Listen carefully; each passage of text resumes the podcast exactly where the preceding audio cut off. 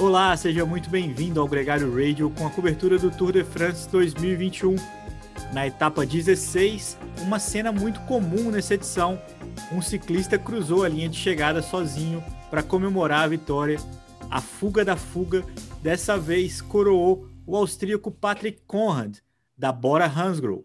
A primeira etapa depois do segundo dia de descanso, apesar das montanhas, foi marcada pela pimenta na disputa pela camisa verde, já que o Sonny Colbrelli e o Michael Matthews andaram na fuga, pegaram os pontos intermediários e também os pontos na chegada, diminuindo a vantagem do Mark Cavendish. Aqui para falar sobre essa etapa, comigo ele, o craque Nicolas Sessler. Nicolas, muito bem-vindo. Ah, fala, capitão. Fala, galera. La fuga de la fuga. é Essa corneta para explicar, para explicar quem tiver oportunidade de assistir o documentário da Netflix é, da equipe Movistar, né? Em algum, algum dos momentos, o Chente Garcia, que é um dos diretores, ele ressalta, né, falando no, no, no, no rádio da equipe, atentos à fuga de la fuga! e, e aqui na Espanha, pelo menos, ficou muito assim, a galera é, zoa com ele, no bom sentido, né, de maneira amigável, porque suou de uma maneira assim muito engraçada e por isso que todo mundo tem, tem brincado com essa história, mas é a verdade. O que é a fuga da fuga?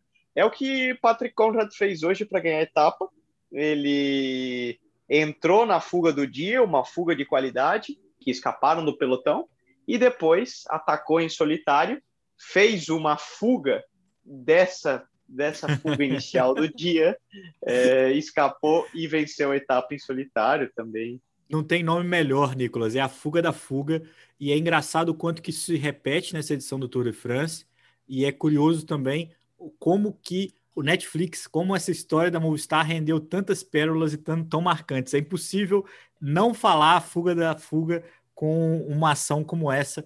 Primeira vitória World Tour desse ciclista de 29 anos, um cara que é, só tinha vencido os campeonatos nacionais austríacos, inclusive ele atual campeão nacional austríaco, conquista agora a vitória mais importante da carreira dele. Ele que tinha ficado em segundo na etapa que o Boc Molema ganhou dias atrás nesse Tour de France.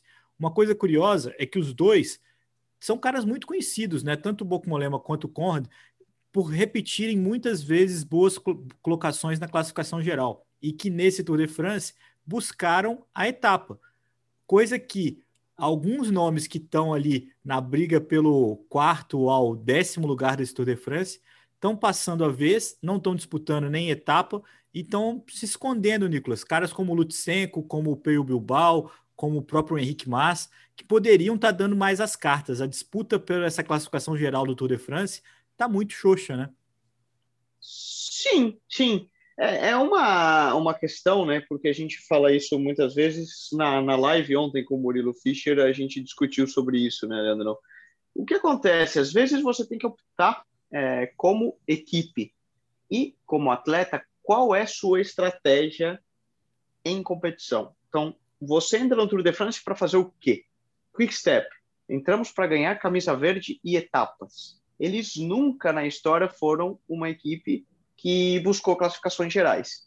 Ineos uh, barra Sky sempre foi uma equipe que entra no Tour de France para classificação geral, porque para o patrocinador deles, para a maneira de correr, etc, etc e tal, é o que importa. Um atleta, quando da qualidade de um Patrick Conrad, de um Bauke Mollema, de um Lutsenko, de todos esses que estão aí nesse top 10 do geral, e muitos outros, né, que às vezes até o top 50 da geral, o, eles às vezes eles têm essa qualidade para, tendo sorte, tendo um ano bom, uh, entrarem nesse top 10, mas aí depende um pouco da ambição própria dele, atleta, e dos patrocinadores. O que me interessa mais?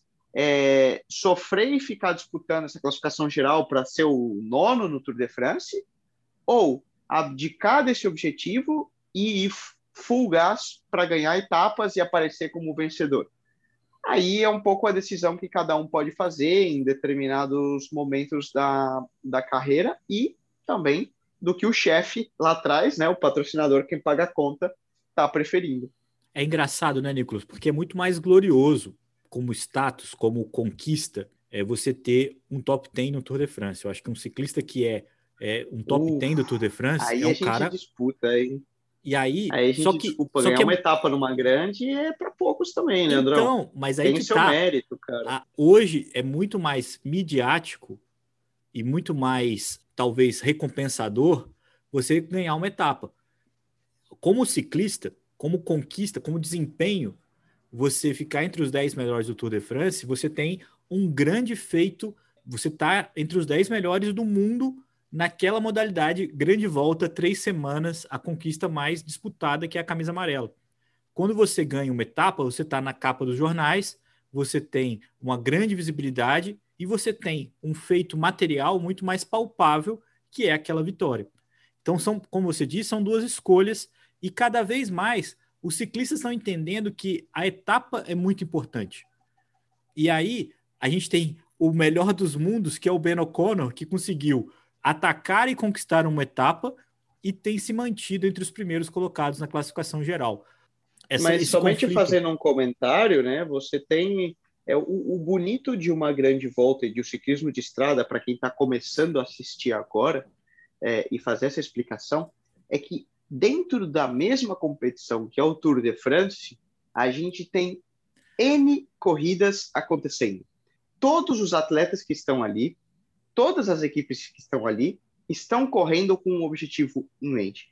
Então, dentro Mas... da o, o, no Tour de France, não importa somente o cara, o Tadej Pogacar que vai ganhar a classificação geral. Cada dia você tem a disputa pela etapa e é uma prova nova. Você tem equipes disputando a classificação de montanha.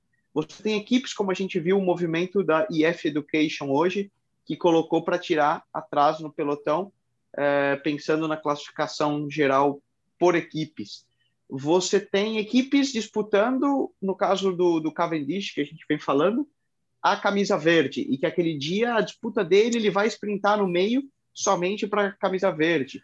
Você tem equipes que estão ali somente para buscar essa glória da vitória da etapa. Mas, então, Nicolas... isso é o bonito do ciclismo quando a gente começa a assistir como um todo, que você tem N corridas acontecendo ao mesmo tempo. Não tem dúvida disso, mas não tem dúvida também que tudo isso foi criado de forma secundária para manter a atratividade de um evento onde só um ganhava, onde a, a disputa terminava muito distante.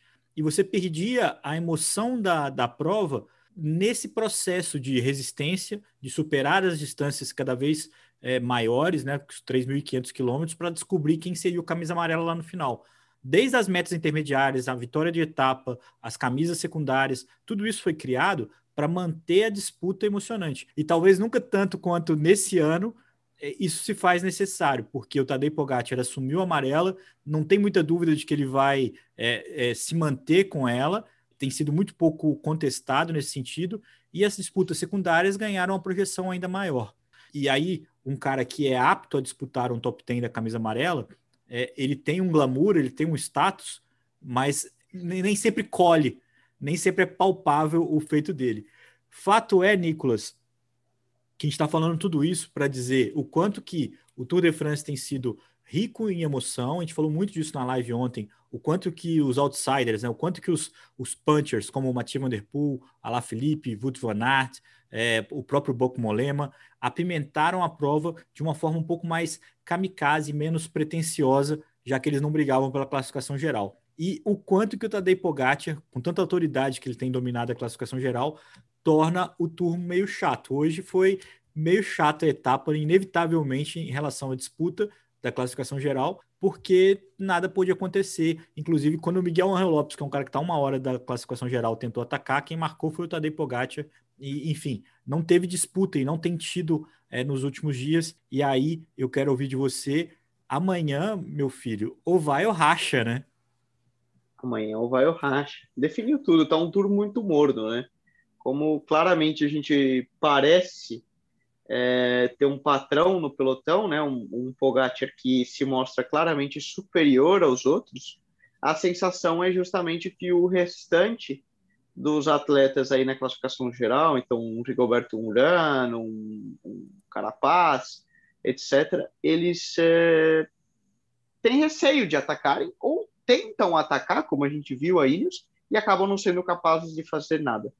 Certamente o Tour agora chegando nessa última semana, nessas últimas etapas, ou vai ou racha. Então, quem tem que fazer alguma coisa, Uran, é, Carapaz, que tem que tentar alguma coisa, Ineos, é, e toda essa galera aí que está nessa disputa do top 10, amanhã e depois eles têm que sacar as castanhas do fogo, como se fala aqui em espanhol, e ou vai ou racha, ou porque o tour está acabando já. Então. São duas etapas nessa quarta-feira e na quinta-feira com final em subida. Na quarta, agora, amanhã, né, para quem está ouvindo esse programa, logo depois da etapa com a vitória do Patrick Conrad. Duas montanhas de categoria 1, uma final, uma categoria HC. Essas três montanhas estão nos 60 quilômetros finais, então é bastante intenso o final da etapa da quarta-feira, e com muita montanha, com final em subida, não tem mais desculpas. A chance da gente ver o Tadej Pogacar cruzando a linha, comemorando de amarelo, é enorme mas o que a gente espera é que todo mundo tente alguma coisa, né? Que alguém dê alguma cartada, que seja subindo, que seja descendo, que seja em grupo, alguém tente colocar esse cara numa situação mais complicada, né, Nicolas? É, para o show, né? The show must go on. É, seria muito interessante que ele mostrasse algum flanco aí, né? É, na armadura. Vamos, vamos ver. Certamente, é o que eu falo. Ciclismo profissional tem alguém pagando milhões de euros por trás e vão apertar, amigão. Você tem que tentar alguma coisa, porque é. eu estou assinando o cheque aqui e a gente tem que aparecer. E nessa quarta-feira, a diferente do que aconteceu hoje, a gente vai ter também a briga pela camisa de bolinhas, que está muito acirrada e que tem muitos pontos amanhã. Vai ter muita emoção nessa disputa que está sendo liderada pelo Poels, o holandês da Bahrein Victorious, que também lidera a classificação por equipes, Nicolas. A Bahrein Vitórias tem um caminhão de vantagem nessa disputa para a tristeza do nosso amigo Silvestre, da Movistar e dele, do Eusébio Unzui, que adora essa classificação. Dessa vez a Movistar está em nono, cara, não tem a menor chance de virar esse jogo. Eles estão, esse ano não está sendo fácil para ninguém. É, ressaltar na etapa de hoje, por exemplo, quando talvez quem tenha assistido viu no final da etapa IF Education indo para a ponta do pelotão e trabalhando nas últimas subidas, e você fala, bom, para que seria isso? Para um ataque do Uran? Não, eles estavam pensando nessa classificação também, eles que são os segundo colocados, e, e para tentar impedir que, que a Bahrein a, abra uma vantagem muito grande. Só lembrando que a classificação por equipes ela é feita pelos três melhores de cada equipe na etapa. Então não é na classificação geral, não é nada, é na, naquele dia.